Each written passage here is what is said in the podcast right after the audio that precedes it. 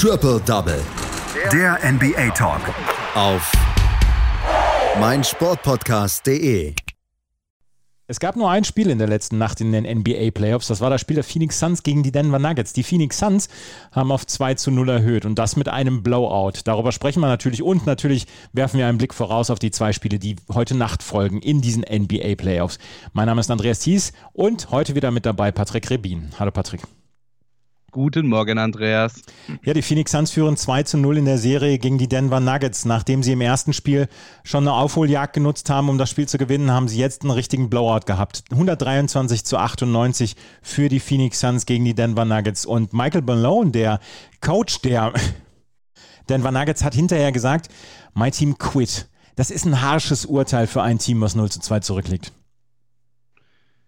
Absolut, aber es ist, wenn man das Spiel ähm, gesehen hat, beziehungsweise sich auch einfach ein bisschen die Statistiken zum Spiel anschaut, dann ist das ein ja durchaus treffendes Urteil, das Michael Malone da getroffen hat. Wobei man auch sagen muss, es war ja zu einem großen Teil auch natürlich die Unleistung, die Nichtleistung seines Teams, aber zu einem viel größeren Teil einfach eine wirklich wahnsinnige Leistung der Phoenix Suns in diesem Spiel. Ähm, extrem tough an beiden Enden des Courts, vor allem defensiv auch immer zur Stelle, immer hart, immer aggressiv auf den Ball drauf, auf den ballführenden Spieler drauf. Ähm, teilweise. Es gab so eine schöne Situation, da äh, sind sie zu zweit auf Nikola Jokic. Er dreht sich um, will gerade nochmal ähm, den Pass rausspielen äh, in Richtung der Dreierlinie und Jay Crowder kommt schon an der Seite vorbei, grabt ihm den Ball weg und äh, bringt den Ball wieder nach vorne. Am Ende waren es keine Punkte für die Suns, ähm, weil Chris Paul dann den Ball so ein bisschen äh, verballert hatte vorne. Aber es war halt einfach eine wahnsinnig geile Defensivsequenz ähm, der Phoenix Suns in dem, und man sieht es halt, wie gesagt, auch einfach am Boxscore, man sieht es an den Statistiken schon im dritten Viertel. Ja, schon im dritten Viertel waren vier Spieler der Phoenix Suns zweistellig und DeAndre Ayton zum Beispiel hatte mal eben schon sein sechstes Double-Double in acht Playoff-Spielen im dritten Viertel.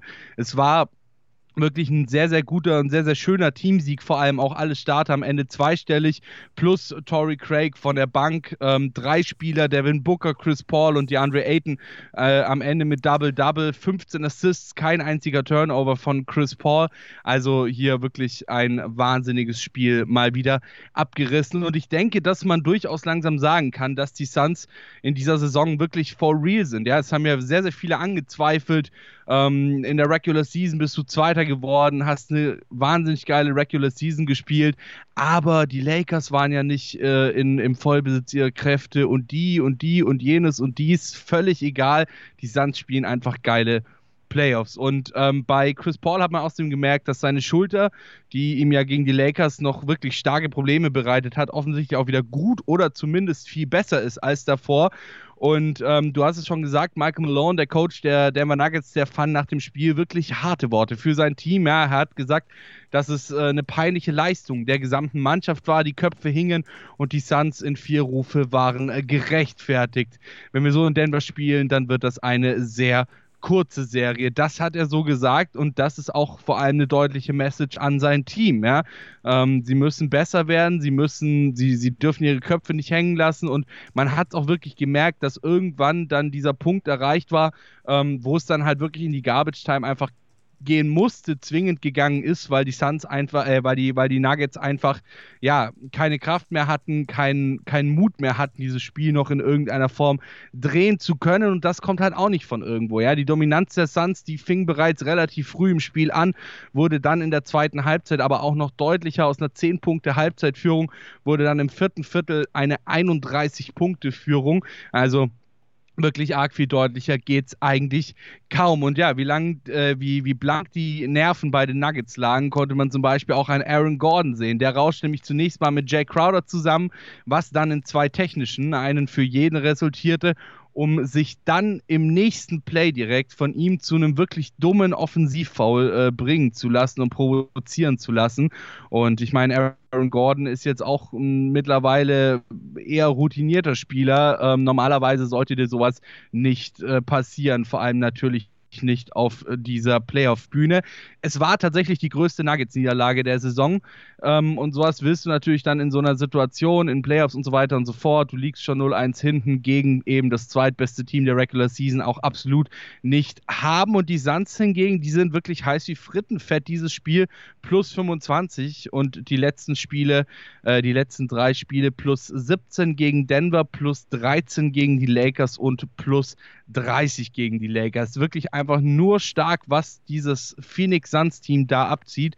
Und es hat sich letzte Saison in der Bubble schon angedeutet, wo es ja, nach dann einer wirklich starken Leistung nicht für die Playoffs gereicht hat, hat sich über die Regular Season fortgesetzt und findet jetzt so ein bisschen seinen krönenden Abschluss, zumindest vorerst, äh, in diesen Playoffs grandios. Ich glaube, mehr kann man dazu einfach nicht sagen, was die Suns hier momentan abziehen und was die Suns momentan für ein Feuerwerk abbrennen in der Liga.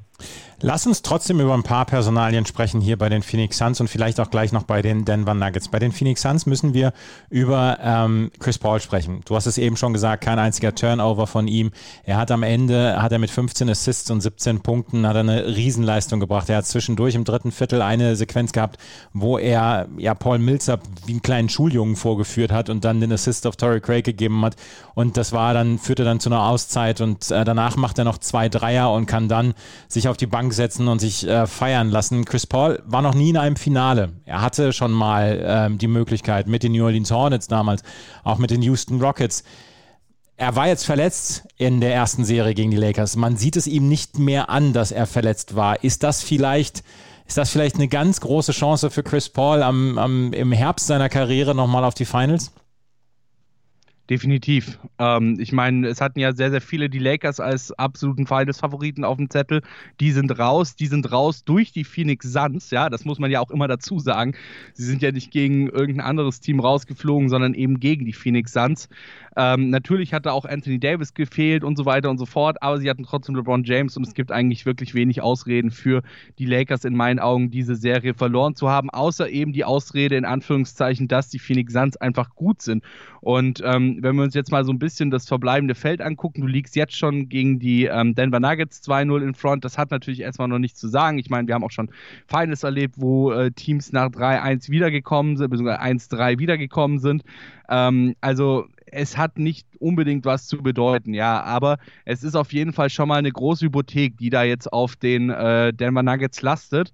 Und vor allem natürlich auch, wenn du die, wenn du die Körpersprache ähm, der Nuggets eben, die ja auch äh, Michael Malone angesprochen hat, äh, gesehen hast in diesem Spiel, ähm, weiß ich nicht, wie leicht es ihnen fallen wird, da von dieser äh, da in dieser Serie jetzt wieder zurückzukommen. Und dann ist natürlich auch die Frage, auf wen triffst du danach? Ja, sind es die Utah Jazz oder sind es die Clippers? Ähm, und ähm, das könnte vielleicht entscheidend werden, ja, ähm, gegen die Utah Jazz zum Beispiel sehe ich auch sehr, sehr gute Chancen ähm, für die Phoenix Suns, da die beiden ja ungefähr auf einem Level gespielt gespielt haben in der Regular Season. Die Jazz zwar leicht besser, aber die Phoenix Suns haben ja auch letztes Jahr, wie gesagt, in der Bubble schon gezeigt, ähm, dass sie äh, für, für diese Do-or-Die-Spiele auch irgendwo einfach gemacht sind.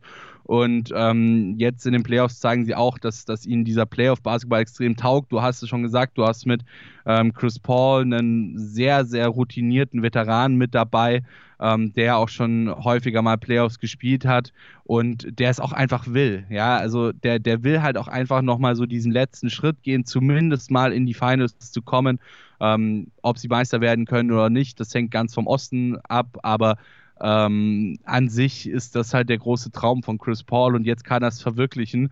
Und ich meine, du hast es ja auch schon in der, in der Lakers-Serie gesehen, dass er eben über diesen Schmerz gespielt hat und ähm, sich davon nicht hat, hat abbringen lassen. Ähm, und dementsprechend, ja, ich traue es ihm definitiv zu, am Ende dann in den Finals zu stehen. Wir haben diverse Helden bei den Phoenix Suns. Äh, man muss sich nicht auf einen Spieler verlassen. Devin Booker hatte tatsächlich eher einen unauffälligen Abend mit 18 Punkten und 10 Rebounds. DeAndre Ayton hat einen starken Abend gehabt mit 15 Punkten, 10 Rebounds. Jake Crowder, der dann ja auch so ein bisschen die Physikalität noch mit rein, das Physische mit reinbringt, wo er sich dann angelegt hat mit Michael Porter Jr., äh, mit Aaron Gordon. Äh, 16 Punkte von Michael Bridges. Du hast es auch gesagt, Torrey Craig mit 10 Punkten. Dieser Sieg hat sehr viele Helden. Und jetzt müssen wir nochmal auf die Denver Nuggets zu sprechen kommen. Die Denver Nuggets haben sich durch die erste Serie auch durchgespielt. Und zwar mit Leuten wie Michael Porter Jr., wie Aaron Gordon geworden. Zwar ohne Jamal Murray, aber auch mit Nikola Jokic. Nikola Jokic wird von den Phoenix Suns exzellent gedeckt. Er hatte zwar 24 Punkte und 13 Rebounds, aber ich glaube, die Denver Nuggets brauchen noch mehr von ihm, oder? Definitiv, er ist der MVP. Also ähm, ich denke mal, ich denke mal, anders kann man es nicht sagen. Ähm, er ist der MVP, er hat an sich auch mehr zu machen, so. Ähm, aber du hast schon gesagt, es war einfach eine grandiose Verteidigung ähm, der Phoenix Suns. Ich meine, ich habe ja vorhin die Situation geschildert, ja. äh, wo sie, wo sie Jokic eben gedoppelt haben und ähm, Jack Crowder dann so von der Seite, sage ich mal, angesneakt kam, ja, sich so quasi von, von hinter ihm auf die Seite rüber gedrückt hat und dann diesen Pass eben ähm, deflected hat äh, es war einfach eine geile Situation und das war auch so ein bisschen sinnbildlich, finde ich, für das Spiel. Du hattest natürlich auch gewisse Probleme. Michael Porter Jr. zum Beispiel ist anfangs überhaupt nicht ins Spiel gekommen. Ja, also die äh, elf Punkte sind da eigentlich, wenn man sich, sage ich mal, so das erste Viertel vor allem auch von ihm angeschaut hat, echt noch rühmlich. Ähm, denn da lief eigentlich gar nichts für ihn. Ähm, ja, es war, es, es war einfach, es war einfach so ein bisschen so ein, so ein konsequentes Versagen durchs ganze Team. Nikola Jokic jetzt mal ausgenommen mit seinen 24 Punkten. Ja, das war gut. Das war vor allem natürlich auch ähm, bezogen auf die Toughness der Verteidigung der Phoenix Suns wirklich gut gemacht von Nikola Jokic letzten Endes. Ähm, aber ansonsten war es einfach wirklich ein kollektives Versagen. Und ähm, das müssen sie definitiv ändern. Ja, ich meine, das ist ja auch, wenn du, wenn du dir die Punkte anguckst, bei den Phoenix Suns haben wir jeden Starter mit mindestens 10 Punkten plus dann eben noch Tory Craig von der Bank mit 10 Punkten. Ähm, wen haben wir bei den, wen haben wir bei den, bei den äh, Denver Nuggets? Jokic mit 24, dann äh, Campazzo ganz, ganz schlimm, drei Punkte in 29 Minuten.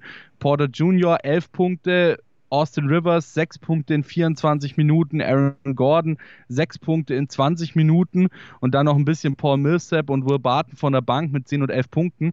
Aber trotzdem war es halt ja nicht das, was man in einer solchen äh, Western Semifinal äh, Partie bringen sollte und bringen muss. Es kann natürlich ein Ausrutscher gewesen sein, aber sowas verhagelt dir natürlich auch ganz, ganz grandios dein Mindset. Ein, ein Satz noch, ähm, Mike, äh, Michael Malone hat dann gesagt, der Einzige, der hier so richtig gut, gut gespielt hat, das war Will Barton und der hat vorher sieben Wochen nicht gespielt. Ähm, hat er damit vielleicht auch so ein bisschen das Team gegen sich aufgebracht, weil das kann ja eigentlich, kann er ja eigentlich nicht machen, oder? Also das Team so, weiß, das ja. Team so, das Team so vor den Bus werfen. Ja, ich, ich weiß, was du meinst, aber ich meine, das Team wird sich dieses Spiel mit Sicherheit auch nicht nur einmal noch auf Video angucken. Vielleicht sind sie jetzt erstmal ähm, so ein bisschen, so ein bisschen sauer auf ihn, dass er das gesagt hat, aber ähm, ich denke mal, wenn sie sich das Video vom Spiel angucken werden, dann werden sie auch sehen, dass er einfach verdammt recht damit hat, was er gesagt hat nach dem Spiel.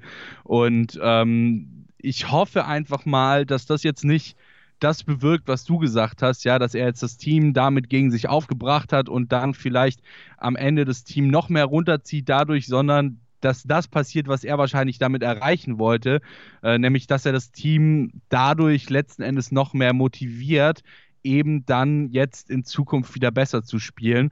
Ähm, wie gesagt, die werden sich das Spiel wahrscheinlich in den nächsten zwei Tagen 20, 30, 40 Mal auf Video angucken müssen. Äh, Michael Malone sperrt sie wahrscheinlich in, in Videoraum ein. Äh, bei, bei Wasser und Brot, so lange bis jeder runterbeten kann, was er falsch gemacht hat in dem Spiel. Ähm, und dann bin ich mal gespannt, ob wir tatsächlich vielleicht noch eine bisschen spannendere Serie bekommen oder ob die Fans der Phoenix Suns recht hatten. Ja, Suns in 4. Ja, der, die Serie geht nach Denver und da spielt man in der Nacht von Freitag auf Samstag, spielen sie in ähm, Denver das erste Mal. Kommende Nacht gibt es zwei Spiele. Einmal die Milwaukee Bucks spielen gegen die Brooklyn Nets, da steht es 0 zu 2 aus der Serie der Bucks. Und dann die Utah Jazz gegen die LA Clippers. Da steht es 1 zu 0 für die Utah Jazz. Zweites Spiel in Utah. Die Milwaukee Bucks sind schon im Desperation Mode, oder? Ja, definitiv. Ähm, also das war ähnlich nichts wie die ersten beiden Spiele der Denver Nuggets, äh, nur halt eben nochmal gegen ein definitiv besseres Team, zumindest weitaus besser aufgestelltes Team. Ähm, man hat einfach gesehen, dass dass die Bucks bei weitem nicht reichen, um die äh, Brooklyn Nets zu besiegen. Und es ist einfach nur krass, wie die Brooklyn Nets wirklich machen können, was sie wollen und die Milwaukee Bucks es einfach zulassen. Und äh, was erwartest du vom ähm, Spiel der LA Clippers bei den Utah Jazz? Schwierig. Ähm, also an sich habe ich definitiv die Utah Jazz auf dem Zettel. Ähm, bin mal gespannt, wie sie es jetzt weiter durchziehen können. Ich meine, ja, Spiel 1 war ganz ordentlich, Spiel 2 eher nicht so. Äh, dementsprechend bin ich tatsächlich mal gespannt, äh, was, was äh, sie da jetzt machen können, wie die Serie weitergeht. Es hängt natürlich auch ganz, ganz viel von den Stars äh, bei den Clippers sowohl als auch bei den Jazz ab. Und äh, wer da besser spielt, hat am Ende die besseren Karten. Die Utah Jazz also gegen die LA Clippers heute Nacht und die Milwaukee Bucks gegen die Brooklyn Nets. Die Phoenix Suns führen mit 2 zu 0 und fliegen jetzt nach Denver voller Zuversicht, eventuell die Conference Finals zu erreichen. Das war Patrick Rebin mit seinen Einschätzungen zu Spiel 2 der Phoenix Suns letzte Nacht. Vielen Dank, Patrick.